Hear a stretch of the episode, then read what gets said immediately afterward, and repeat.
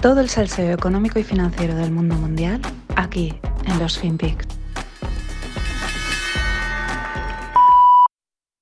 I, I do think that the Terra Luna just catastrophe should be a wake up call to DC to actually focus on thoughtful regulation.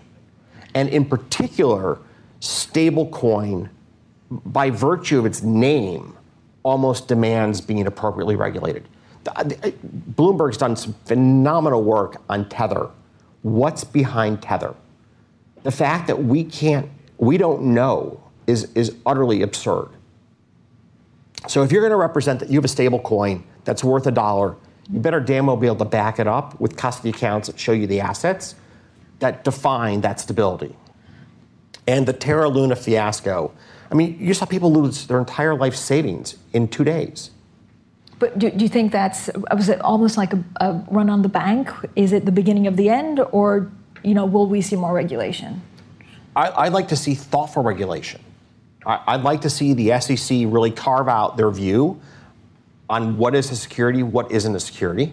The market, I think, after all these years, deserves certainty in that dimension.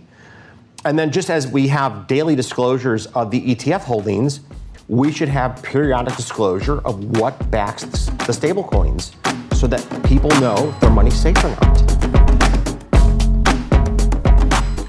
Hola, no financieros. Aquí tenéis a Ken Griffin, fundador del conocido y gigante Citadel, un hedge fund y market maker que hace mil cosas que en el último año pues se ha dado, era conocido en el mundo de las, de las finanzas, todo el mundo lo conocía, pero pues ha dado el salto, ¿no? Porque en el último año ha ocupado muchos titulares debido a su vinculación, pues que sí, con Robin Hood, con la venta del, libro de órdenes, los movimientos de las meme stocks, etc. Y aquí tenemos a Ken Griffin en un panel con Bloomberg opinando sobre Terra Luna, las stablecoins y el sector cripto en general. A mí me parece un extracto muy interesante porque creo que Ken está transmitiendo el sentir oficial, bien sea en representación de Wall Street, de las altas finanzas, o bien sea de los reguladores, o de ambos. Eh, y además lo hace en un medio masivo como Bloomberg. Y no olvidemos que mm, entre medios mm, financieros, instituciones, pues se escuchan, se influyen, no es que vayan de la mano siempre, pero bueno, mm, hay, entendimiento en ciertos momentos, ¿no? Y aquí viene lo interesante, yo creo que, este extracto breve de un minuto 20 dice cosas muy, muy, muy a destacar. Por ejemplo, dice, la caída de Terra Luna eh, se debe a, una llamada, o sea, es una llamada de atención a todos y se refiere a inversores y a reguladores. Llamada de atención es esto hay que regularlo y hay que controlarlo. Esto no puede pasar así como así. Mm, pide también una thoughtful regulation, es decir, una regulación pensada, ¿no? Calibrada, eh, acorde a, lo que se necesita. Y aquí lo que deja ver, desde mi punto de vista, es que están preparados desde Wall Street, ya lo hemos comentado, pero ellos están preparados para entrar en este mercado. Probablemente ya lo estén, pero digamos de una manera así oficial, ¿no? En plan, ¡pum! Esto lo controlamos. Por eso pide algo pensado, algo thoughtful, que podemos traducir como, oye, una regulación que nos deje hacer dinero, ¿no? No una regulación que acabe con esto, que meta mil trabas, sino que nos permita manejarnos. Y para eso, pues nadie mejor para hacer lobby que los propios grandes financieros. Más cosas que dice.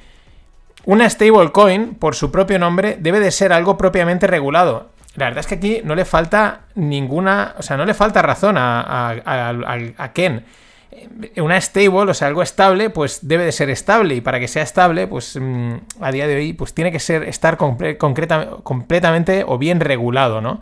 Ahí está muy bien tirada. También muy interesante porque él alaba el artículo publicado en septiembre por, por Bloomberg sobre Tether. El artículo se llama What's Behind Tether.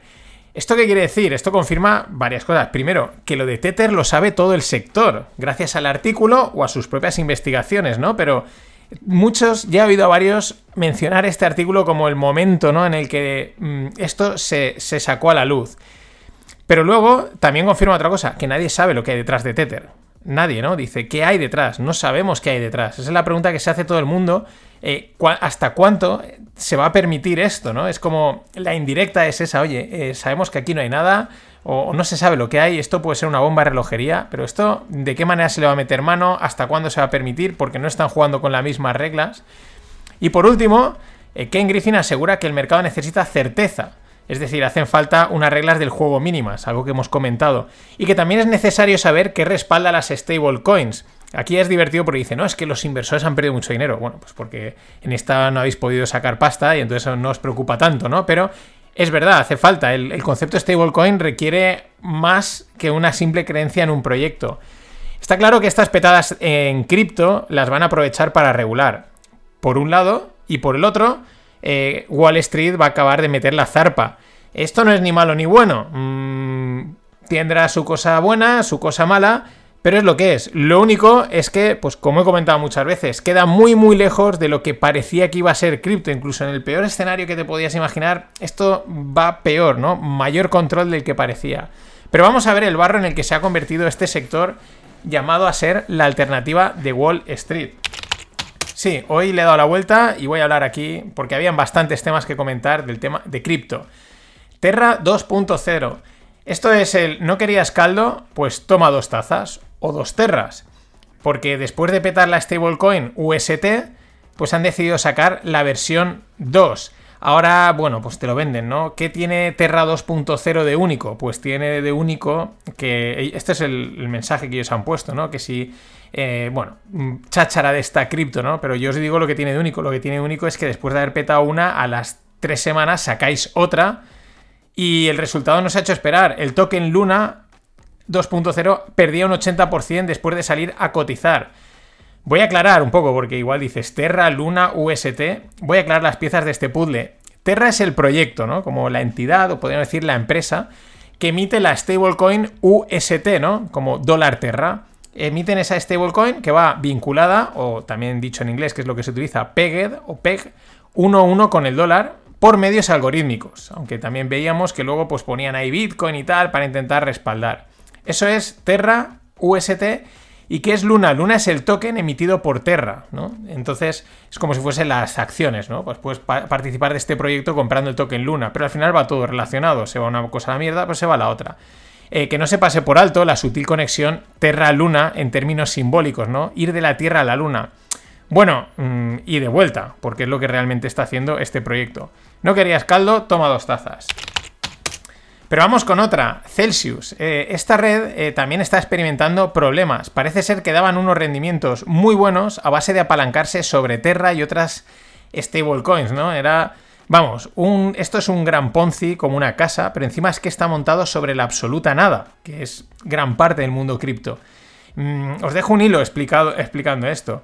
Pero es que eh, ante esta situación eh, han tomado las ya típicas medidas que toman los proyectos cripto, ¿no? Cuando hay así este tipo de problemas dicen, Buah, medidas de contención. La primera, pedir dinero a usuarios a cambio de dar mayor rentabilidad, es decir, el doble o nada, ¿no? Es, esto es como una, pues, una ampliación de capital mm, cargándosela a los socios.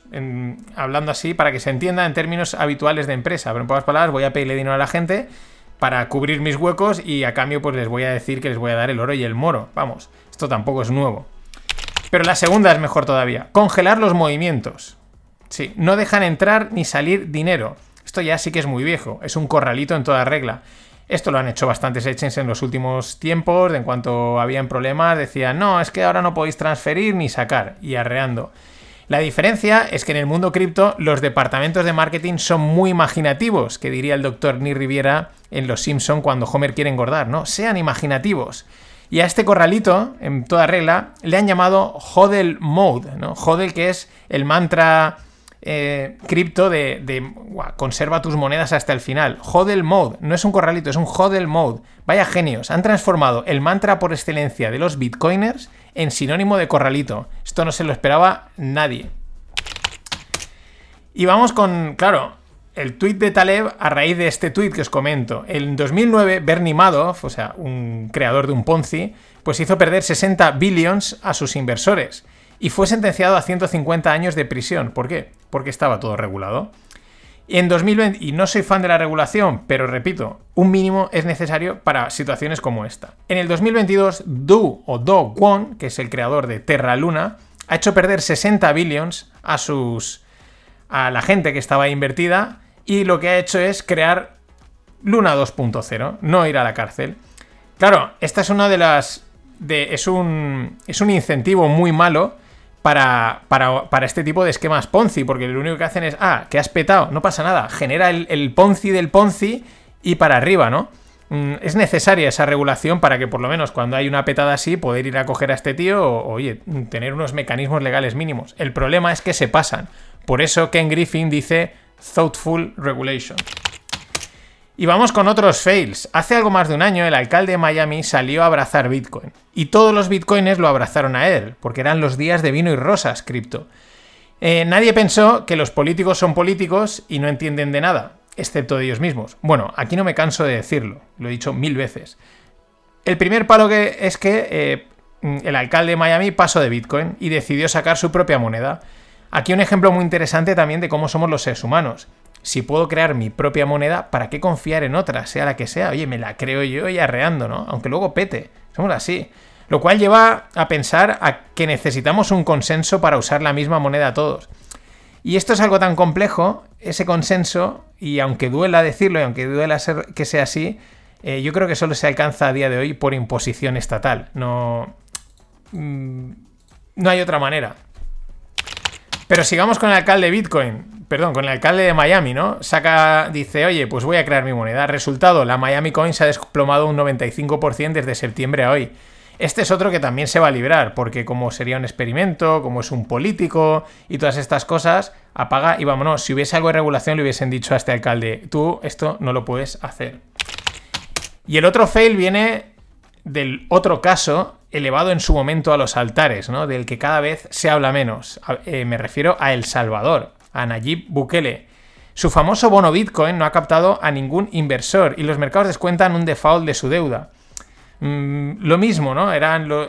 Es que fíjate, qué maravilla, es que estos que avanzado, los días de vino y rosas, ¿no? Y ahora es el silencio, la bola de pelo del desierto pasando.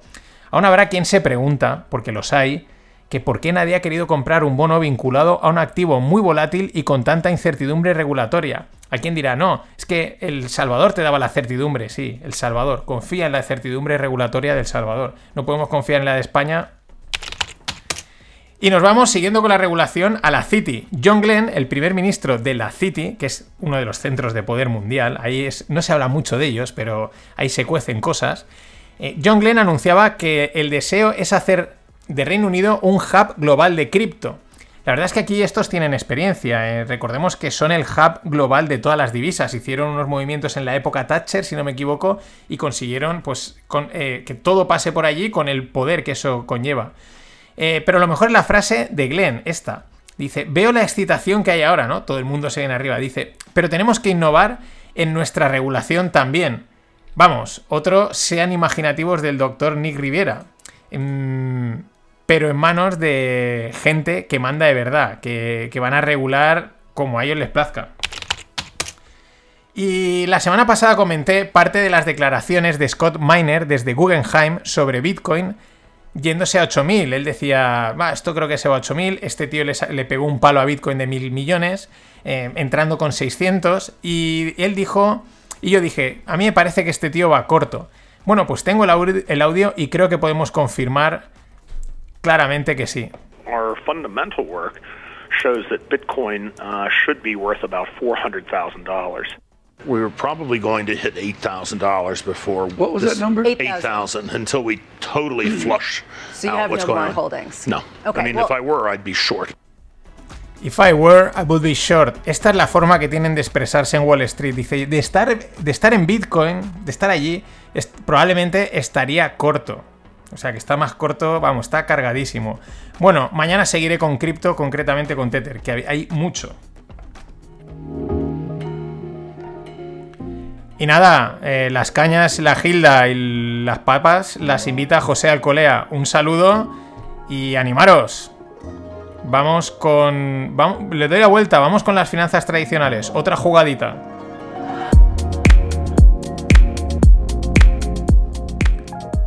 Y no me olvido de Scorchify. Suscribirse, suscribirse, amigos. Aún queda tiempo, la caja llegará en julio. Que se me olvidó de avisar, se había pasado ya los plazos. Pero lo iré recordando. Yo me la voy a pillar, ¿eh? Y Como he dicho, le doy la vuelta y voy a contar una historia de, finanzas llamada, pues, eh, como se llama el podcast, ¿no? Quiebras manufacturadas. Mm, claro, al final, eh, las, eh, las, las, estafas o jugarretas, pues son clásicas en todas las esferas. Y de esto va, las quiebras estas manufacturadas que hablaban en el Financial Times. La historia parte en GSO. GSO es un hedge fund de Blackstone que se dedica a invertir en crédito hay veces que tú puedes comprar deudas y cosas así, inviertes en crédito. Eh, nótese el submundo de firmas y hedge funds que tienen las grandes marcas de inversión. Y nótese que tampoco están libres de. que no están libres de pecado por ser un hedge fund perteneciente a una firma importante. Creo que la semana pasada contaba la historia de lo de Allianz. Pero antes, un concepto a explicar. Los CDS. Los credit default swaps son unos derivados que podemos simplificar mm, como seguros frente a pago. Solo que el seguro se articula mediante un swap. No es el seguro que tenemos en mente, funciona como un seguro, pero la articulación es un swap, es un intercambio. Hay dos partes. El que compra el CDS paga primas de forma periódica y si hay un default cobra la indemnización. En el otro lado, el que vende el CDS, pues está cobrando las primas periódicamente y si hay un default, pues tiene que indemnizar. Indemnización indemniza entre comillas, ¿no? Entiéndase, el pago, la, la, contraparte por haber quebrado y porque me debes esa pasta, ¿no? Y ahora vamos con la jugada. El fondo GSO compraba CDS sobre una compañía en situación complicada. Veían que esta compañía puede petar, etcétera, pues vamos a cubrir, vamos a apostar a que quiebra, ¿no? Vamos a, pagar las primas y apostamos al default de esa compañía. Luego, ¿qué pasaba? GSO se acercaba a la compañía, iba a la empresa esta y les decía, oye, os ofrezco una financiación muy atractiva solo hay una condición, una financiación atractiva, un tipo de interés muy bajo, laxo, sois una compañía, pensad que una compañía en situación complicada, pues lo normal es que eh, les cueste conseguir financiación, etcétera, y esto aparecían ahí como un caballo blanco, ¿no? De, toma, yo os damos dinero, os damos pasta para que podáis reflotar, todas estas cosas, a unos tipos muy bien, pero hay una condición. La condición es que tenéis que declarar el default de cualquier manera. Claro, en teoría, que esta es la, teoría, una compañía en problemas mm, le cuesta conseguir financiación, pero muchas veces si consigue esa financiación y hace las cosas bien, pues puede conseguir revertir esa situación complicada. De ahí que GSO necesitase asegurar el default. Y por último, ¿qué pasaba? Pues ¿qué pasa? Perdón, que la compañía puede declarar el default sin quebrar. Y aquí tengo que hacer otro inciso. Un evento de default para los CDS no es solo la quiebra, no es que, oye, ha petado el país, ha petado la, eh, la, empresa, no, es un retraso en el pago de cupones o no cumplir con algún compromiso, eso ya es considerado default. Solo con que te retrases, solo con que haya cualquier cosita así, ya se considera default, aunque no hayas quebrado como tal. Por lo tanto, las compañías solo tenían que retrasar el pago de sus deudas para forzar el default. Decían, no, no te voy a pagar. Algo parecido a lo que hablábamos de creo que era de, Rusia hace poco, que, que, se iba a pagar los bonos, ¿no? Y tal, aunque luego los pague un mes más tarde, pero en ese primer momento la duda de pagará no pagará ya dispara el, default, por lo tanto dispara el CDS y GSO hacía caja. Bueno, otra bonita y divertida historia de las altas finanzas, que son estas historias son las que le dan sentido a este podcast. Ojalá hubiese, ojalá no, pero mola, mola, mola cuando hay para contarlas. Por cerrar el círculo, en la mayoría de las petas cripto se ve la mano de gente eh, que controla de finanzas al más alto nivel, porque hay que saber hay que saber cómo estructurar estas movidas, ¿no? De dónde compro, dónde vendo, cómo fuerzo la liquidez por aquí para allá para sacar pasta.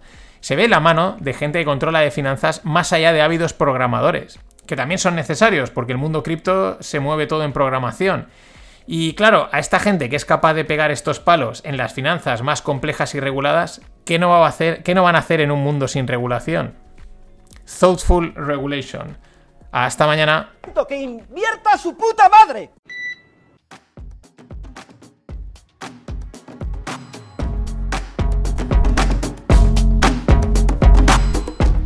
Hola, no financieros. No se habrá oído bien, pero porque hay un era un mix y se oía ahí de fondo. Pero la entrevistadora de la CNBC eh, le pregunta a Riff Collins, que es uno de los cofundadores de Tether, mm, si la gente que tiene Tether puede eh, estar tranquila porque si van a recuperar sus dólares, pues están respaldados.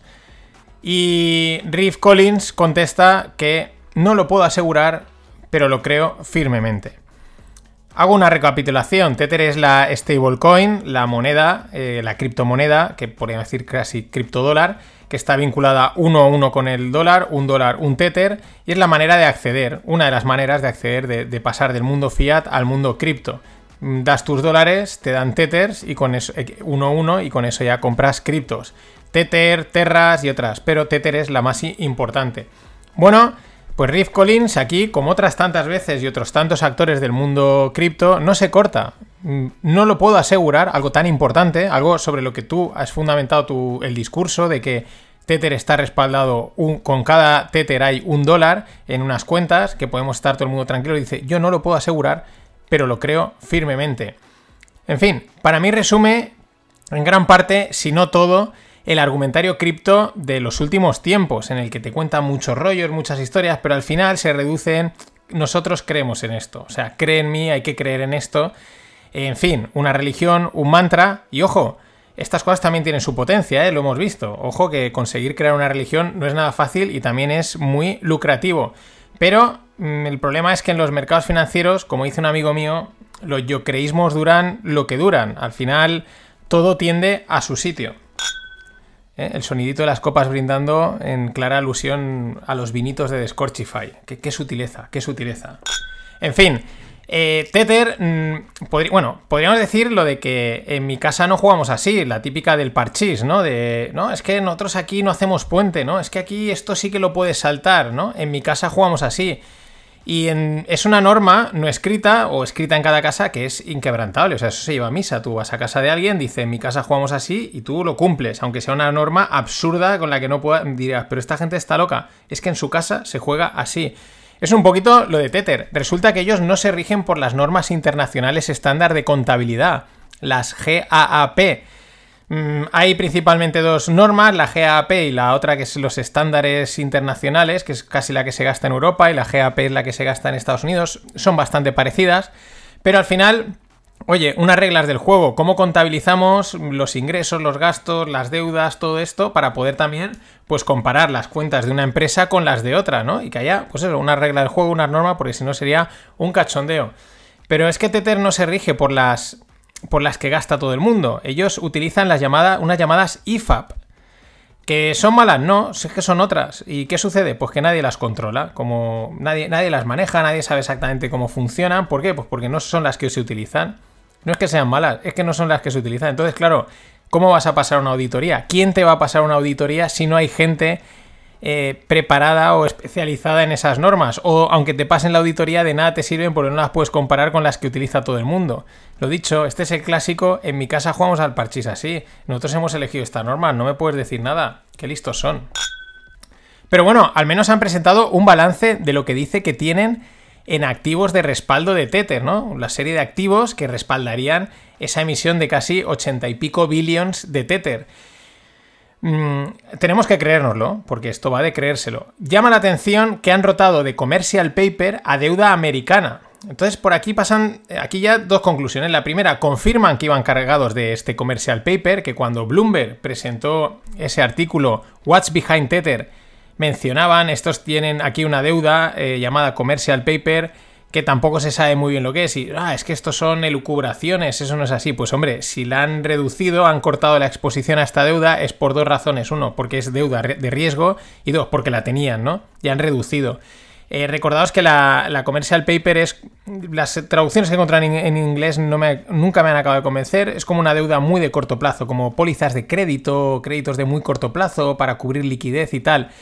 También recordados, en el artículo de Bloomberg mencionaban que habían creo que eran unos 30, 30 y pico billions que tenían estos y iban a los mercados de commercial paper y los actores, los traders, los operadores decían, ese volumen yo no he visto en mi vida aquí. Y si alguien lo hubiese manejado, sabríamos quién es, pero de eso que nos cuentan no sabemos nada, ¿no? Las dudas nunca han parado de... nunca han dejado, nunca han cesado en torno a Tether. Pero eso, rotan, reducen la exposición al commercial paper y aparece ahí una cantidad en deuda americana. Vamos a ver, eh, creyéndonos este documento del balance de estos 82 billions de TT respaldados, vamos a ver algunas cosas interesantes. La primera, 5 billions de esos 82, que sería casi pues como un 6 y pico por cien o algo así, ¿no? un 5, sí, no, perdón, un 5%, más o menos, o 5 o 6, me estoy ahora liando, pero bueno, no importa. Eh, esos 5 billions están invertidos en tokens digitales, otras inversiones y tokens digitales. Esto está divertido, vamos a traducirlo.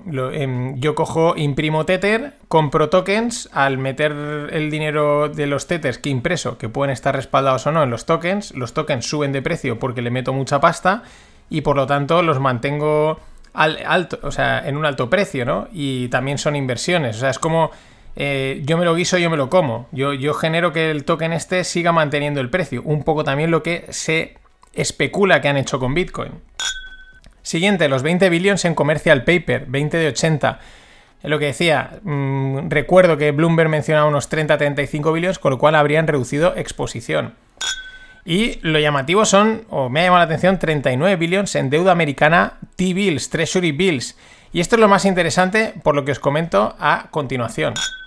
Claro, por un lado tenemos que la relación entre la subida de precio de Bitcoin y los tetes creados e impresos es clara desde hace tiempo. Las gráficas son clarividentes. Le meten, conforme se ha creado Tether de una manera brutal, Bitcoin ha subido. La duda cuál es? Si el Tether ese que se ha creado ha estado respaldado por dólares o no. Han entrado 3 dólares y nosotros hemos creado 27 Tethers. Esa es la duda que no se resuelve. Ahí está, ¿no?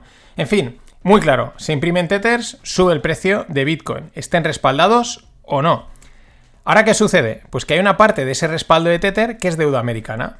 ¿Qué le está pasando a la deuda americana en los últimos meses? Pues que como suben los tipos de interés, la deuda cae de precio. Entonces, ¿qué sucede? Que si el activo de respaldo está cayendo de precio, está perdiendo valor, el respaldo se pone en riesgo. Ya, ya no son 80-80, ya son 80-60. ¿Qué sucede? ¿Qué te toca hacer? Pues te toca vender activos o retirarte de mercado, como le pasó a Terra, a la petada de, de Terra Luna que se les empezó a ir el PEG y tuvieron que pues, vender activos, entre ellos Bitcoin, y por eso la caída de Bitcoin. En definitiva, ¿qué es lo que afecta a Bitcoin? ¿Qué es lo que mueve Bitcoin desde este punto de vista? Los tipos de interés, la deuda y el dólar. Punto. Mm, eh, si los bancos suben los tipos de interés o hay perspectivas de que suban los tipos de interés, la deuda cae de precio, al caer la deuda de precio, el respaldo con respecto al Tether se tambalea y entonces hay que vender cositas y pues todo acaba afectado. Todo el mundo cripto por el, por el mundo fiat, el, asqueroso y, vetusto mundo fiat, ¿no? Aquí es interesante, y esta es mi especulación, quizás las manos ocultas de reguladores y financieros, eh, de, altos, que lo han dicho, ellos son conscientes, lo comentaba ayer Ken Griffin y lo han mencionado, saben lo que pasa en Tether, quizás es una bomba de relojería muy gorda que podría hacer un agujero enorme en todo el sistema, y quizás le han dicho, oye, pon en orden tus cuentas, ves metiendo aquí una deuda creíble como es la americana y por lo menos igual consigues ganar algo de respaldo, de, credibilidad, no lo sé. Ya digo, me, sigue, me llama mucho la atención estos T-Bills. También os, eh, dejo en la newsletter el hilo de un analista de mundo financiero y de renta fija donde aborda el impacto que ha tenido la liquidez de los programas de los bancos centrales en el precio de Bitcoin. Es decir, lo mismo, creaban, bajan tipos de interés, crean, mm, imprimen dinero y eso ha ido a parar al final a los mercados cripto, concretamente Bitcoin. Esto es bastante lógico y lo llevamos comentando mucho tiempo, pero da igual, hay que seguir comentándolo. También eh, otro análisis interesante que hace, otra explicación, es cómo el famoso HODL, que es otro manta cripto, que es guardar las criptomonedas, tenerlas tú, que no se las. no moverlas, eh, no hace sino empeorar la situación de, en momentos de retirada de liquidez. Claro, si quita liquidez, lo que necesita es que aparezcan monedas, pero la gente las retiene. También es verdad que esto es favorable a la contra. Cuando el precio está subiendo, como las mm, monedas están retenidas, pues sube más fuertemente. En fin. Eh, al hacer hodl, pues se reduce el Bitcoin en, circulación.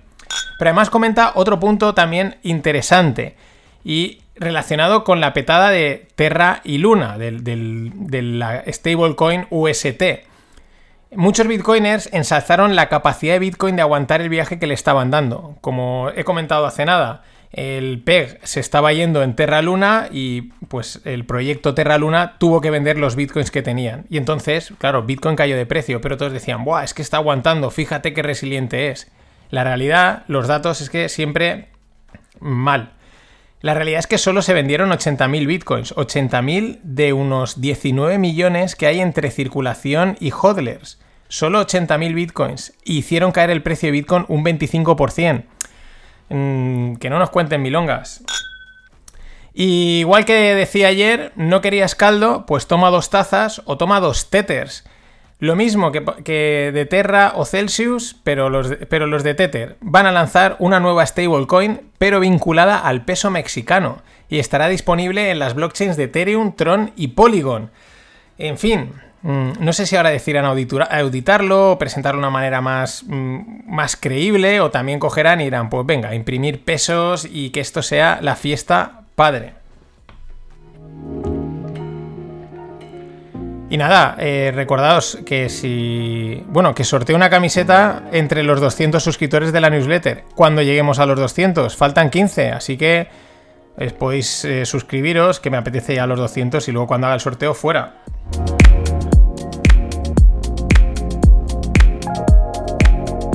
No sé, son de estas métricas que te apetece ahí picar los 200. como tomarse una copita de vino. En fin, Vamos con la parte trendy, techy, eh, editorial, en fin, la última parte, ¿no? Que últimamente le estoy dando pues un... algo más libre, ¿no? Comento unas cosas, otras, y voy a seguir con el mundo cripto. Y cierro con una impresión que tengo desde hace semanas. Desde mi punto de vista, el sector cripto está jodido, pese a que tiene futuro, pero está muy jodido. ¿Por qué? Pues porque a nivel de imagen le han dado por todos los lados, desde dentro y desde fuera. Y nadie ha contribuido para bien, absolutamente creo que nadie. Los maximalistas, en teoría sus mayores defensores, encerrados en su templo de culto y en plan, no nos entendéis, aquí no sabéis vosotros nada, eh, jodel, tal, es que esto es una cosa distinta, ¿no? Encerrados en su templito de culto. Los especuladores, los nuevos, mm, los novatos, pues a lo suyo, ¿no? A ver si hacen dinero, a ver si pegan el pelotazo, esas cosas, pero eso siempre está ahí. Los aprovechados vendehumos también, ¿no? Influencers, marketers y tal, a subirse a la ola los hackers haciendo sus exploits del sistema, ¿no? Sus hackeos. Que, que, hacen. Tienen un doble, mm, una doble componente. Por un lado, mejoran el sistema porque al detectar vulnerabilidades el sistema se fortalece, pero al mismo tiempo generan dudas y desconfianza en el sistema cripto. Además tenemos los reguladores que van poco a poco apretando sus tuercas, viendo a ver cómo le pegan la zarpa bien pegada. Y luego tenemos a los de Wall Street, como Ken Griffin and Company, frotándose las manos, mientras sonríen en modo, os lo dijimos, y en esto de las finanzas, pues os decimos lo que es el mítico dicho de a un padre no le vas a enseñar a hacer hijos. Aquí a los que saben de mercados y de finanzas, no nos vais a enseñar cómo son los mercados, cómo son las finanzas y cómo se hace dinero con el dinero. El tema es que el dinero, las finanzas y los mercados y para los puristas, pues el que quiera considerar cripto dinero bien y el que no, pues también, me da igual, eh, se entiende. El tema es que el dinero, las finanzas y los mercados residen en una piedra fundamental que muchas veces se nos olvida, y es la confianza, algo tan abstracto, tan etéreo, tan humano como la confianza. Mi abuela, que era una gran comercianta, decía, siempre decía que hacer un cliente cuesta toda la vida, perderlo solo cuesta un instante. Y es que con la confianza es igual, y la del sector cripto, desde mi punto de vista, está saltando por los aires. No sé si ha saltado ya definitivamente, si le queda un poco por saltar, no sé si está en slow motion, eh, pero está saltando por los aires.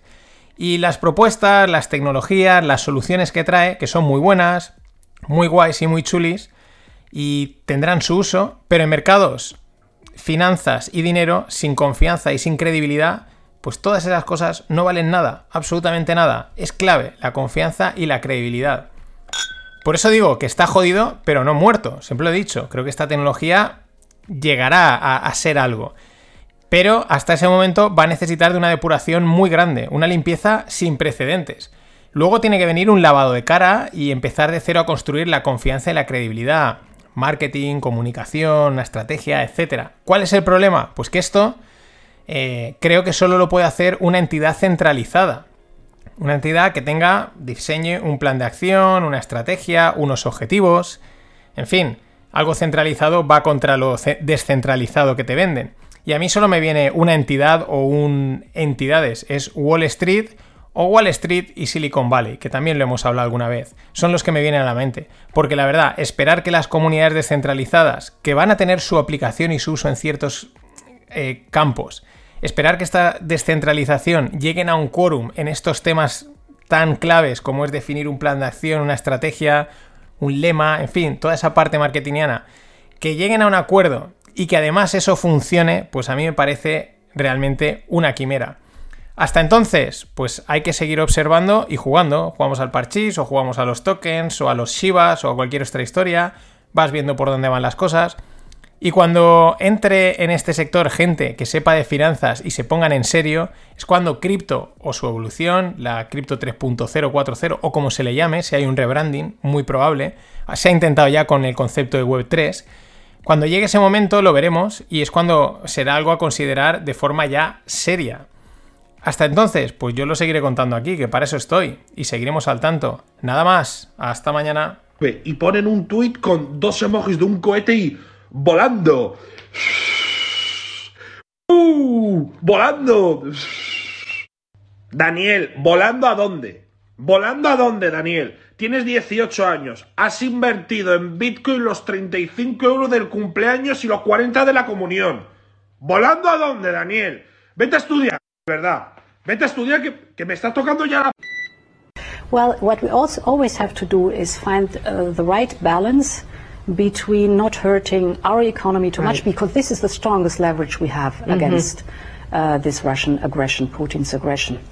Um, and f- I take the example of oil.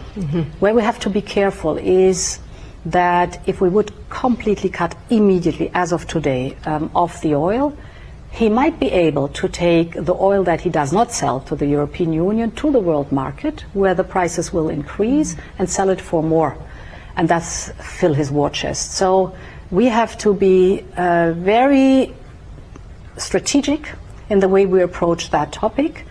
And um, therefore, it is also so important that we convene the rest of the world to really make sure that we that we deplete his war chest. So a full embargo embargo would really be years away. Over time, over time, what we do is get rid of the overall dependency of Russian fossil fuel. Hola, no financieros. Strategic. Strategic, dice eh, Ursula von der Leyen. Europa Strategic. El chiste, el chiste se cuenta solo. Aquí la tenéis en una entrevista y diciendo una cosa súper interesante, ¿no? Dice, si no le compramos el petróleo a Putin, él puede coger y irse a otro sitio a venderlo y por lo tanto lo puede vender a un precio mayor, subiendo los precios, ¿no? Y sacar más beneficio. Así que mejor se lo compramos nosotros y no le dejamos que saque más tajada. Impresionante. Literalmente impresionante. Úrsula, espectacular. Ni Cathy Wood, ni ningún. O sea, espectacular. Creo. Mira que hemos visto acrobacias argumentales. eh, las suelo comentar cuando las encuentro. Pero esta me parece que está en el top. O sea. Si no fue. Es, es que es el clásico, ¿no? Si los otros lo harían peor, ¿no? Que muchas veces dicen los políticos, pues oye, lo estáis haciendo mal, ya, ya, pero es que si estuviesen los otros lo harían peor, ¿no? Es, es muy parecido, es. No, no, es que si no le estuviésemos nosotros comprando el petróleo a Putin, este se estaría forrando vendiéndolo en otro mercado. Lo cual es bastante absurdo, porque si coge y ese petróleo lo saca al mercado e inunda el mercado, pues normalmente el precio debería de caer, ¿no? Mientras que si lo tienes ahí eh, controlado, vendido a una persona, a un, a un grupo, digamos, mano a mano, pues hay un cierto control del precio, que te lo pueden meter al alza, ¿no? Pero. Pero es que, joder, es que es, es acojonante, ¿no? Estamos haciendo una labor humanitaria al final. Es la Unión Europea con su strategic. eh, strategic. Claro, en este acto que, mm, tal y como vimos a Úrsula, parece casi, casi humanitario, ¿no? Parece uf, qué favor le estamos haciendo al mundo los europeos, o, mejor dicho, los europeos no, la Unión Europea hace lo que les da la gana. Eh, claro, hay que seguir el papel de Alemania, que es la que manda en Europa y la que, bueno, pues mm, puede marcar un poco la pauta a seguir, ¿no? Por dónde pueden ir los tiros, aunque luego, pues estamos viendo que en esto de la energía, pues cada uno está haciendo las jugadas por y las que no nos enteramos y nos enteraremos, ¿no? Sobre todo viendo cómo está el rublo. Eh, veníamos de la semana pasada comentaba una rotura de las negociaciones con Qatar para el suministro de gas. Sin embargo, parece que hay acuerdo para que los árabes empiecen a suministrar gas a los teutones a partir del 2024. Pero como en cualquier acuerdo de este tipo, geopolítico, geoeconómico, geoestratégico, pues no faltan las curiosidades. Resulta que los envíos iniciales de gas llegarán desde Texas, a través de una subsidiaria que tienen los cataríes en el Golfo de México. Es que, es que es muy complicado todo esto. Al final es, es, difícil. Lo mejor es explicar, decir, señores, aquí hay unas relaciones bilaterales siempre y cuando ganas por un lado pierdes por otro y no hay mucho más que hacer. Sí, le puedo, le, puedo dar dinero aquí, pero me lo va a pasar por el otro lado. No me cuentes rollos, ¿no? Pero este es un ejemplo, ¿no? Le, llegas a un acuerdo con los cataríes y dices, vale, pues te enviamos el, el, petróleo americano que lo tenemos allí. Vale, que es de su propiedad, pero al final es como americano. Estamos en un tema geopolítico. Muy complicado, muy, muy complicado. Y nos vamos con Rusia. Vladimir, Vladimir Putin informa que Rusia está lista para incrementar la exportación de fertilizantes y productos de agricultura en caso de que sean levantadas las sanciones. Aquí me parecen, aquí hay que destacar dos puntos importantes. El primero, que de hacerlo, de, de levantar esas sanciones, quitaría presión inflacionaria a los precios de los alimentos. Eh, las cosas están subiendo por muchas razones, ¿no? Problemas en la cadena logística, que, eh, problemas en la energía, que a su vez afectan pues, a la producción de una serie de fertilizantes, que a su vez afectan al precio de los alimentos. Contado así, rápido, eh, muy rápido y muy esquemático, ¿no? Entonces, si este, pues lo mismo, inunda, ¿no? O sea, inunda, vuelve a meter fertilizantes y productos de agricultura en el mercado, pues en teoría eso relajaría las tensiones sobre el precio de los alimentos. Ese es el punto bueno. Pero cuidado aquellos que estén invertidos en agricultura, fertilizantes y empresas relacionadas. Han subido mucho por todas estas situaciones, pero claro, eh, esta es una decisión política, una decisión caprichosa como son las políticas, de, que se te venga abajo todo, ¿no? De que de repente decida, bueno, pues mira, ya está, el pitote ya está hecho, eh, venga, mm, sí, sí, ya hemos llegado a un acuerdo y empiezan a soltar fertilizante y toda la historia y te le pegan un cañazo, así que mucho ojo. Aunque como siempre, los rusos, igual que los chinos especialmente, los americanos son un poquito más directos, pero todos juegan a las dobles bandas. Pero en este caso los rusos jugando a las declaraciones contradictorias. El ministro de Exteriores ruso dice que Moscú encontrará la forma de suministrar granos y fertilizantes a pesar de las sanciones. Claro, por un lado te dicen, si me levantan las sanciones te suministro fertilizantes. Pero por otro te está diciendo, vamos a suministrar fertilizantes y granos a todo el mundo. ¿Qué es lo que yo veo aquí? Pues el punto, por un lado, evidentemente presionar, es lógico, pero tampoco quiero quedar como el causante de una subida de los precios de la comida y de sus consecuencias en la población, ¿no? No me echéis este muerto, eh, no me echéis la culpa de esta movida, ¿no? Y entonces dicen, no, nosotros vamos a, a, que esto llegue y a, todo el mundo.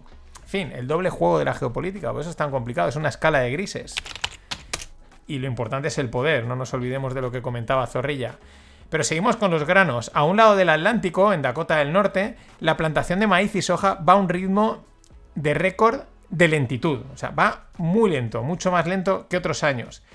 Eh, sin embargo, en este lado, en Ucrania, que ya sabemos que es el granero de, Europa, las exportaciones de granos están a un nivel de 1.663 millones de toneladas, eh, cuando el año pasado estaba a 2.800 millones. O sea, es decir, están también a la mitad. La cosa, esto es lógico, ¿no? Es esperable, aunque hayan intentado encontrar salida por los puertos del Mar del Norte y estas cosas, ¿no? Pero ahora viene un dato curioso. Gracias a, a, Chaume Avellana, pero el dato es buenísimo. Extraído del Financial Times. La reducción del 50% en el grano utilizado para biocombustibles en Europa y Estados Unidos compensaría todas las exportaciones de grano perdidas en Ucrania.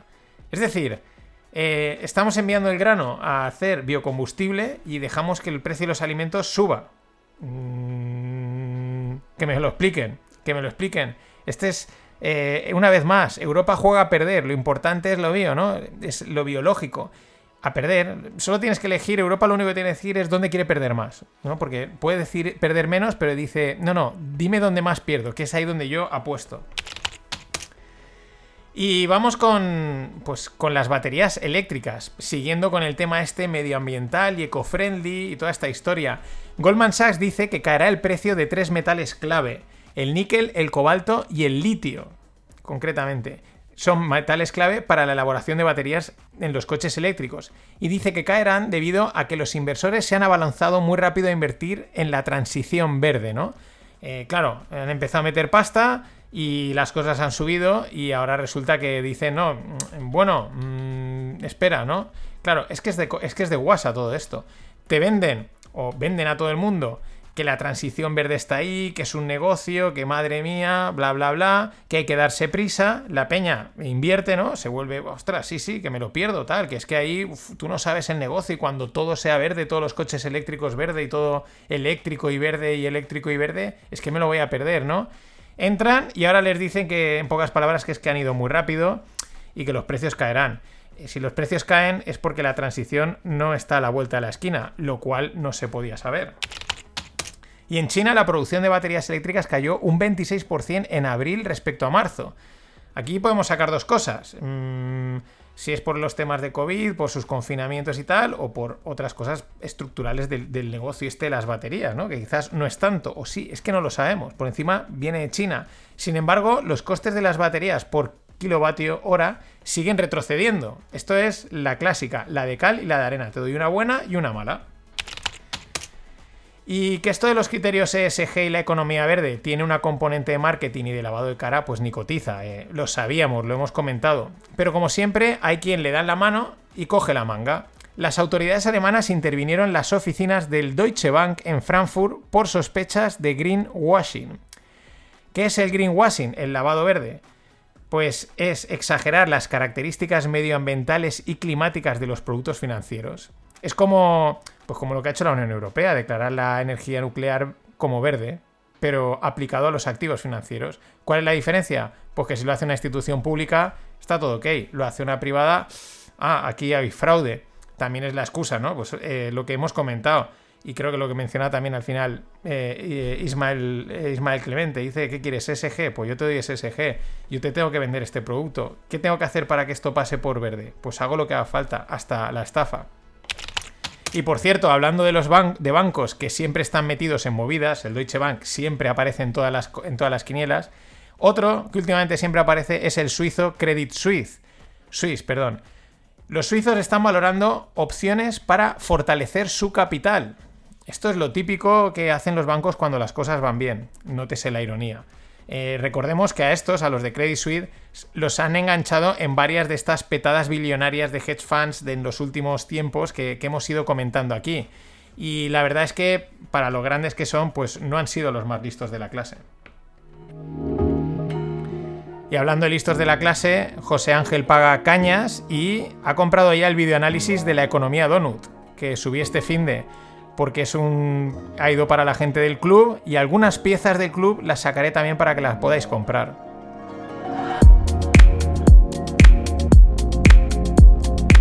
Nada, entráis en la newsletter o en las notas del episodio y ahí tenéis el enlace si queréis saber qué es esta historia de la economía Donut.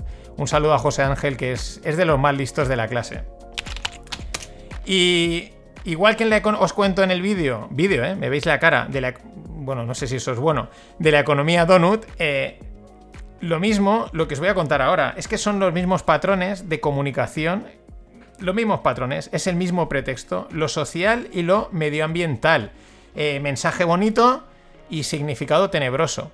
Sucede que las élites están siendo tan insistentes, es lo que me da cuenta, están, ya son tan insistentes y tan machaconas con esta historia que ya mucha gente empieza a pasar del escepticismo a la oposición. Escepticismo me refiero por, por los de mensajes que muchos decimos desde hace tiempo de ojo con esta gente que quieren controlar a la población, que esto tiene una parte oscura que no mola nada, ¿no? Y ya he oído a más de una persona que antes decían, no, eso no creo, son historias, no será para tanto, uff, tal, no, no, no creo, a pasar a decir, oye, ¿tú has oído esto? ¿Y has oído esto otro? ¿No te parece muy fuerte que digan esto? Pues sí. Aquí os voy a dejaros un extracto de un tipo hablando en el World Economic Forum. We're developing through technology an ability for consumers to measure their own carbon footprint. What does that mean? That's where are they traveling? How are they traveling? What are they eating? What are they consuming on the platform? So, individual carbon footprint tracker. Stay tuned. We don't have it operational yet, but this is something that we're working on. Mmm, ¿eh? ese sonidito de mmm, qué maravilla, qué bien suena esto, ¿no? Les suena a ellos. Eh, es lo, es lo, mismo. Muy bonito, ¿no? La parte guay. ¿eh? Un, medidor, están desarrollando una tecnología para que cualquier ciudadano pueda medir su huella de carbono. Esta es la parte bonita, la que suena guay, chuli, ostras, cómo mola, ¿no? Voy a ser ya la hostia de, de ¿no? Porque ya voy a netear mi huella de carbón, que no está mal, ¿eh? Ojo. Pero luego viene la parte tenebrosa, el, el lado oscuro. Eh, continúa diciendo que gracias a esa tecnología se puede saber dónde y cuándo has viajado, qué y dónde has comido. En fin, control absoluto. Y lo dicen, estamos desarrollando esto. Por un lado, es una pinza total. Por un lado tienes las CBDC, las Central Bank Digital Currencies. Por otro lado, este tipo de trackers, el pasaporte COVID y todo este tipo de historias que si no caes en una vas a caer en otra. Para controlar, para saber lo que haces. Menos mal que por lo menos dice que aún lo tienen en funcionamiento, o eso dicen. Pero vamos, que lo están desarrollando.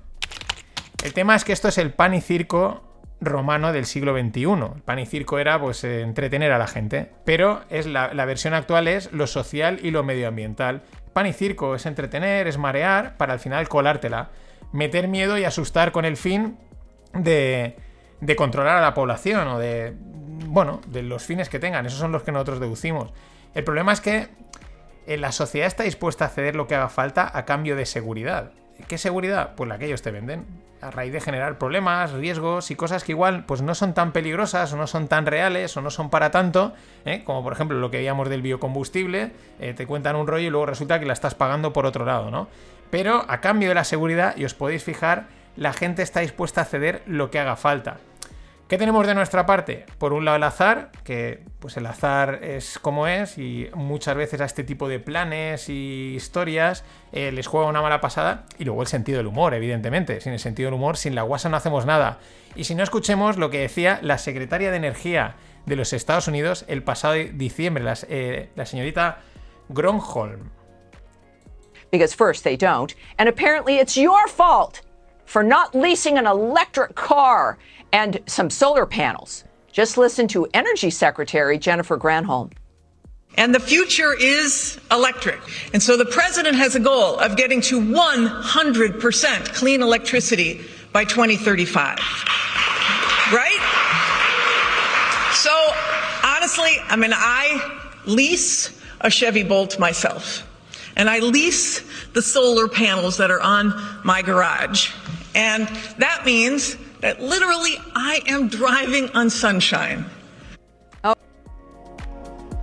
Eh, lo habéis oído, este es el no tendrás nada y serás feliz. Eh, yo alquilo, Eilish, mi Chevy, mi, coche, mi Chevrolet, yo alquilo los paneles solares que recargan mi coche y, y literalmente conduzco sobre el sol. I drive on sunshine.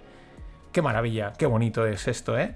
Eh, tu negocio, tus ingresos y tu nivel de vida pues se ha ido al traste o se está yendo al traste por todos estos planes verdes de, esta gente que revientan todo por todos lados. Lo estamos viendo, ¿no? Y lo, y lo, estamos sufriendo en parte.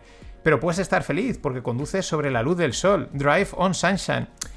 Y igual que casi todas las tretas políticas actuales, eh, los romanos ya las pusieron en marcha. Solo hay que, si buscáis y leéis cositas de César, está todo inventadísimo a nivel político. De ahí lo del pan y circo. Por eso digo que la secretaria Gronholm también llega tarde. Alguien ya le puso ritmo a un concepto muy parecido. Ahora os lo pongo, luego me lo banearán por ser derechos de autor, pero en fin, hasta mañana.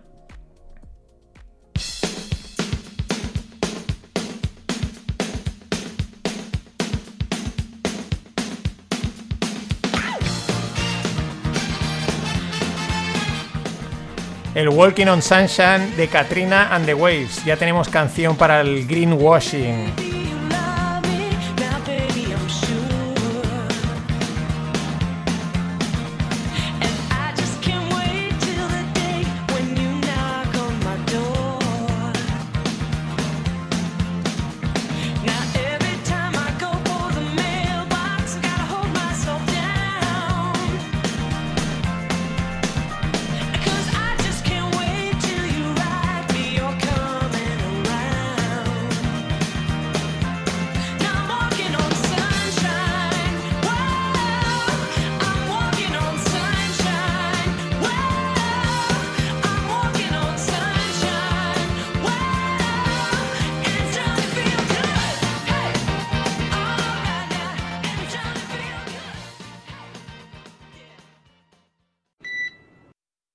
It's a hurricane. It's we, right now. It's kind of sunny. Things are doing fine. you know, everyone thinks the, the, Fed can handle this. That hurricane is right out there down the road coming our way. We just don't know if it's a minor one or Superstorm Sandy or uh, yeah, Sandy or or uh, Andrew or something like that. And it's you, you, to brace yourself. Hola no financieros, It's a Hurricane. Este que oíais es Jamie Dimon. Eh, ayer alertando, diciendo que viene un, hur- un huracán hacia la economía americana en Brace Yourself. Agárrense, porque viene fuerte. Y dice una cosa también muy interesante. Este es un encuentro que tenía con inversores privados y estas cosas. Bueno, privados, pero están grabando y a los dos minutos está en Twitter. O sea, el privado de hoy en día, ¿no? Eh, dice otra cosa muy interesante. La gente se cree que la Fed va a poder gestionar esto. En fin, esta vez eh, es el tema siempre con JP Morgan, Goldman Sachs, los medios y tal. ¿Cuántas, ¿Cuántas veces lo dicen de verdad? Otras veces cuando tienen una intención para... porque quieren que compres y ellos te venden y ese tipo de cosas, ¿no? Yo creo que esta vez eh, no parece una maniobra de despiste típica de estos tiburones, sino que pues mm, parece bastante creíble, ¿no? Bastante en serio. Eh, de hecho, tras sus palabras, las acciones financieras en el SP corrigieron en torno a un 2%. Bueno, este fin de ya lo tenemos grabado e hicimos el Stonks con JR eh, Aisela y hablamos de estos temas macro y este tema salía, ¿no? Eh, el, panorama no pinta bien a nivel de, los indicadores estos macroeconómicos, PIB, paro, etcétera, eh, costes salariales, todas estas historias que te dan un poco la idea de cómo va la economía, aunque la economía tiene una inercia a resistir y hay una cierta ganas de seguir gastando, ¿no?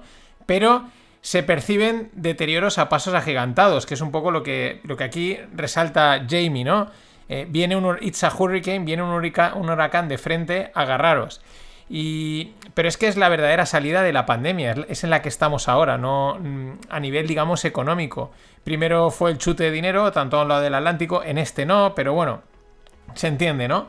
Y a partir y bien, pues todo parecía bien, adelante, tal, a gastar, etcétera, pero mm, lo que se intuye es que a nivel económico la verdadera salida está siendo ahora.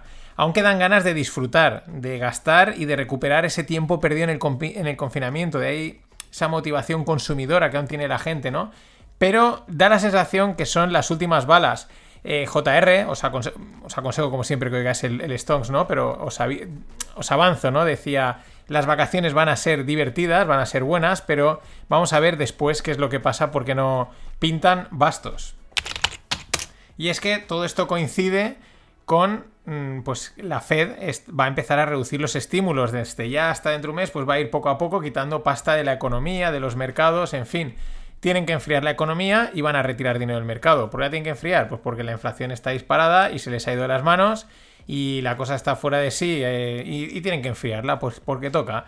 Y lo peor es que creen que conseguirán el aterrizaje suave este, el soft landing, eh, este aterrizaje suave del, yo digo, del Antonov, ¿vale? Monetario que han creado. El Antonov es este avión súper grande que al final acabaron reventando en Ucrania, ¿no? Es uno de los más grandes que hay. Pues han creado un Antonov monetario y ahora ellos creen que lo pueden aterrizar tranquilamente, suavemente, como si fuese un piloto con miles de horas de vuelo. Pero es que, claro, eh, el balance de los americanos, del, del Estado, de todo al final, eh, tienen un portfolio, la fe de 9 trillones de dólares que van a reducir. Eh, lo mejor es que aún hay algunos altavoces oficiales que se atreven a decir que no tienen muy claro qué impacto va a tener esto en el mercado. Nos podemos reír, nos podemos echar la carcajada, ¿no? Es, tenemos aquí una bola, vamos a reducir, hacer un aterrizaje eh, suave, pero tampoco lo tenemos, ¿no? Que lo dicen como no, es igual no pasa nada, ¿no? Sí, sí, eso no os lo creéis ni vosotros. Pero es que, según los informes del primer trimestre de la Fed, ese portfolio de casi 9 trillones acumula pérdidas no realizadas de 330 billions. Eh, entiendo que con estas cifras puedas estar diciendo, buf, no sé, voy perdido, ¿no? Trillones, billions, es una, en cualquier caso es mucho, o sea, tener un portfolio de 9 trillones es enorme. Pensad que, por ejemplo, BlackRock de Larry Fink son todos sus activos, todos sus fondos son 10 trillones y, el- y unas pérdidas de 333 billions, que es como pues como un 30 y pico por cien, ¿no? Más o menos, de... No, más de un 30... No sé, me pierdo, me pierdo. En fin, una- un agujero gordo. Eso sí, pérdidas no realizadas. Este truquito lo hacen también muchos inverso- inversores. Pero vamos a otros datos también a pie de calle americano. Eh, aunque hable de Estados Unidos, recordad, Estados Unidos estornuda y el resto nos constipamos. O sea, vamos ahí a la par un poquito más tarde, pero al final, de una manera u otra, eh, pues no, nos cae. El ahorro personal de los, de las estadounidenses cae a niveles de 2013. Mientras que las tarjetas de crédito de consumo, estas revolving que te meten un hachazo que te cagas, se disparan a ritmo récord. Otro dato, un tercio de los americanos, con un sueldo de 250 mil dólares al año, aseguran vivir mes a mes. Eh, aquí hay dos partes. Vale, los yankees se pasan de consumistas, viven muy al día en general, eh, tira muchísimo de tarjeta, ¿vale? Eso hay una parte de ahí que, no, es noticia, pero también hay otra, es verdad. Oye, eh, cae a niveles de 2013 el ahorro personal, tarjetas de consumo disparadas. Puedes dar por un, por un lado, pues podemos interpretar que están contentos, están felices, con ganas de consumir, pero por otro lado también podemos interpretar la locura, ¿no? De, consumir demasiado, de pasarse de, línea, ¿no? De, no estar protegiéndose. Pero es que en el país vecino, en Canadá, la cosa no es mejor.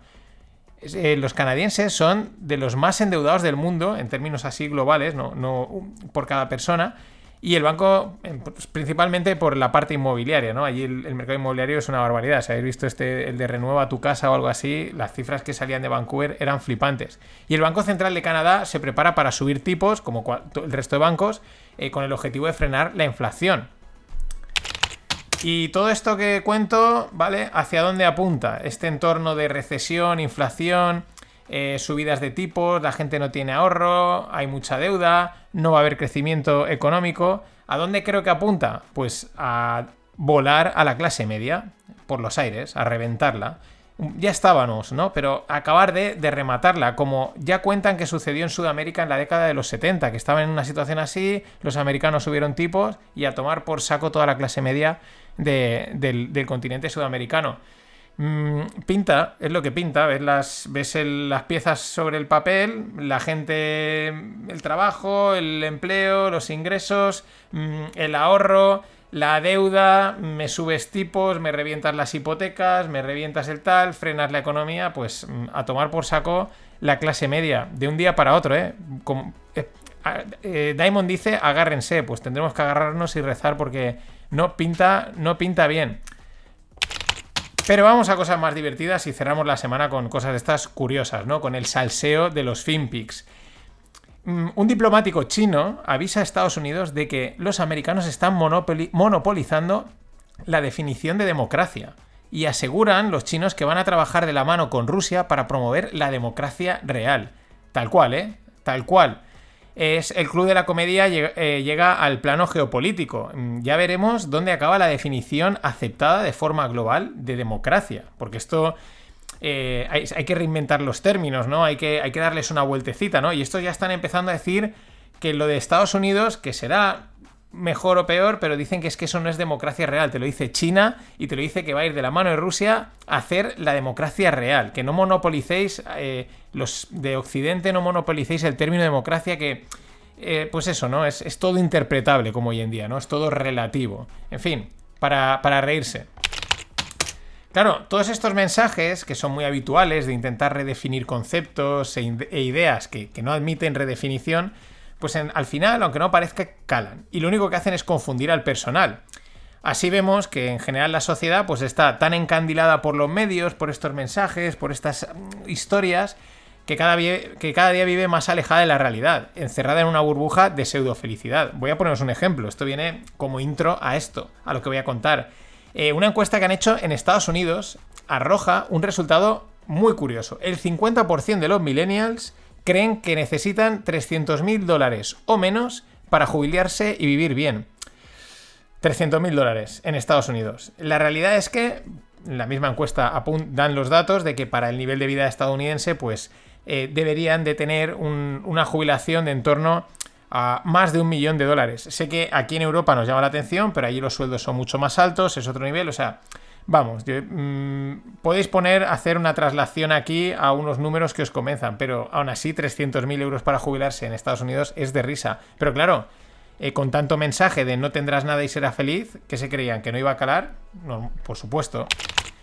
Pero, sin embargo, ese problema no lo van a tener los vigilantes de la playa de California.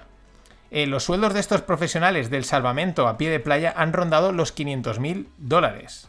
Y no, no me refiero a los de la serie de televisión, a Pamela Anderson, a Company. No, no, no, no. A los vigilantes de la playa de verdad, a los que están ahí en la arena, torrándose y salvando a la gente. Eh, mm, pero hay uno que llega a un millón. Mm, acojonante. Yo de arena me quedo. Y nos venimos a España, ¿no? Es, es la propuesta de las agencias de viaje alemanas que le han hecho a su gobierno. Le han propuesto que paguen 500 euros a cada jubilado para que pase el invierno en España y así ahorran calefacción. Y aquí lo decimos así, la segunda derivada es que también se ahorran en gastos de sanidad, ¿eh? porque aquí, claro, mm, esto no, no, es solo, ¿no? Pero dice, no, no, es que así nos ahorramos en calefacción. Yo creo que mm, es interesante, ¿no? Deben de haber hablado con von der Leyen y, deben de haber cogido la idea esa, ¿no? Porque fijaros la frase que destacan en el artículo. Dice, viajar contra Putin es mejor que, congelarse por culpa de Putin.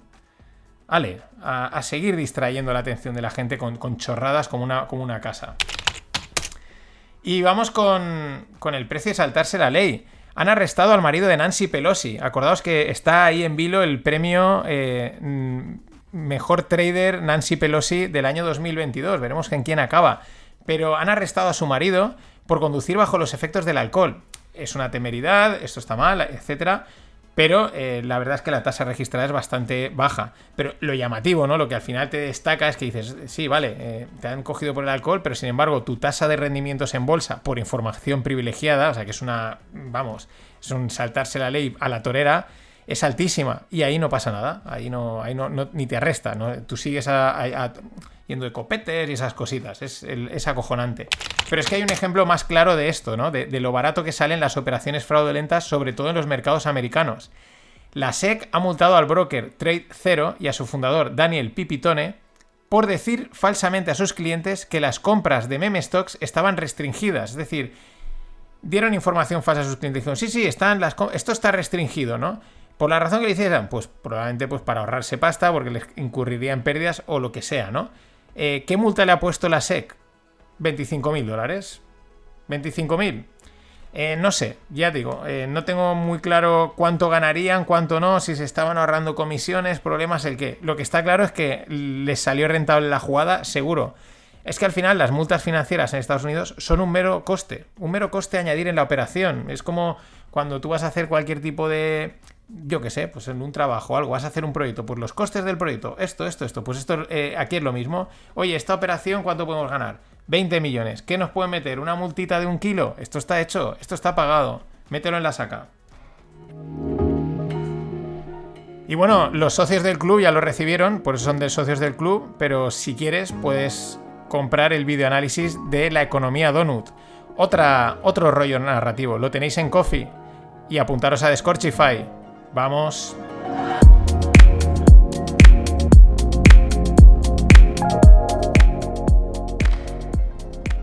Bueno, eh, dos buenas noticias para cerrar la semana. Dos buenas noticias desde España, del mundo techie startup. El primero, el español Javier Oliván es ascendido a COO de Meta Facebook, ¿vale? Facebook Meta, hasta que nos acostumbremos a decir Meta, o yo creo que nunca dejará de ser Facebook. CEO es uno de los, vamos, es, mm, vamos, tier 2, o no sé si le llaman tier 1, tier, vamos, el que está debajo, en, la primera línea de, directivos, eh, jefe de operaciones, que es, pues bueno, el que le hace mil historias allí, ¿no? Pero oye, es un ascenso importante. Y esto mola también, no solo hay que hablar de startups que lo petan, también de directivos que plantan la bandera eh, allá donde van. Javier no es el único, hay varios, pero es que aquí pasa lo de siempre, que se habla poco de aquello que da ejemplo y motiva. Por cierto, eh, Peter Thiel se va del board del consejo de administración de Facebook de manera casi inminente. Peter está haciendo ahí movimientos, no sé, no sé qué trama, el, el mago de Peter Thiel, la mafia PayPal. Y para cerrar una ronda, la startup española Odilo levanta 64 millones de dólares. 64 millones de dólares no han trascendido las cifras de valoración, es decir, esos 64 qué porcentaje de la empresa representan, ¿no? Si se ha ido al valor de unicornio, de cacornio, o igual es que el, hachazo ha sido gordo, ¿no? O sea, se han comido bastante porcentaje. Pero aún así, 64 millones de dólares es una auténtica barbaridad. Odilo tiene 8.500 clientes y 170 millones de usuarios. Espectacular. Mm, la definen como el Netflix de la educación aunque no dan un servicio directo al cliente de a pie, sino a empresas. Es decir, a estas, a las empresas, les permiten crear sus soluciones de educación online para sus empleados. Esto es lo que. Esto se enmarca en un modelo B2B2C, ¿vale? Estas cositas de marketing. Pero lo que quiere decir es business to business to customer. Es decir, el que le paga Odilo es una empresa y el que consume es una persona, el empleado, ¿no? El, el customer, el sí. Por ejemplo, Google es cliente de Odilo. ¿Y para qué utiliza Google Odilo? Pues para crear sus librerías de educación y entrenamiento. ¿Y de dónde viene lo de Netflix? Porque dirás, ya, pero entonces mm, aquí no veo el, Netflix de la educación. Esto lo dice el propio CEO, Rodrigo, Rodríguez, creo que se llama. Pues porque ellos, eh, Odilo lo que tiene es un catálogo de contenidos educativos que va desde libros hasta podcasts, minicursos, en fin, un contenido educativo enorme que las empresas pueden incluir en su solución formativa para empleados. Es decir, igual eh, la plataforma de educación que utilizas en tu empresa en realidad es la de Odilo. Ahí estamos. Una, la idea, la verdad es que es súper inteligente. La muestra es la pasta y lo bien que les está yendo. El negocio de la formación online es infinito por la siguiente razón. Porque hay tantos contenidos, materias, temas, formatos y profesores como alumnos dispuestos a consumirlos. Lo digo porque muchas veces está, oye, tanto curso, tal, no sé qué. No, no, es que es una cuestión de que puedes elegir el profesor, el formato, la manera, el, el contenido que a ti te acople. Por eso pueden haber 27 cursos de la misma temática y funcionar todos. Porque evitamos lo que pasaba muchas veces en la universidad o en el colegio, que decía, joder, ojalá este profesor me diese todas las clases, porque con este conecto, con este lo que me, lo que me cuenta me llega. Y el otro, aunque me da una materia que me gusta, la acabo odiando porque no lo hace o no utiliza unos materiales. Eso es lo que permite la formación online. Por eso eh, yo veo que es un mercado infinito y por eso también hay tantas críticas. En fin, Nada más, buen fin de. Hasta el lunes. Ladies and gentlemen, the weekend.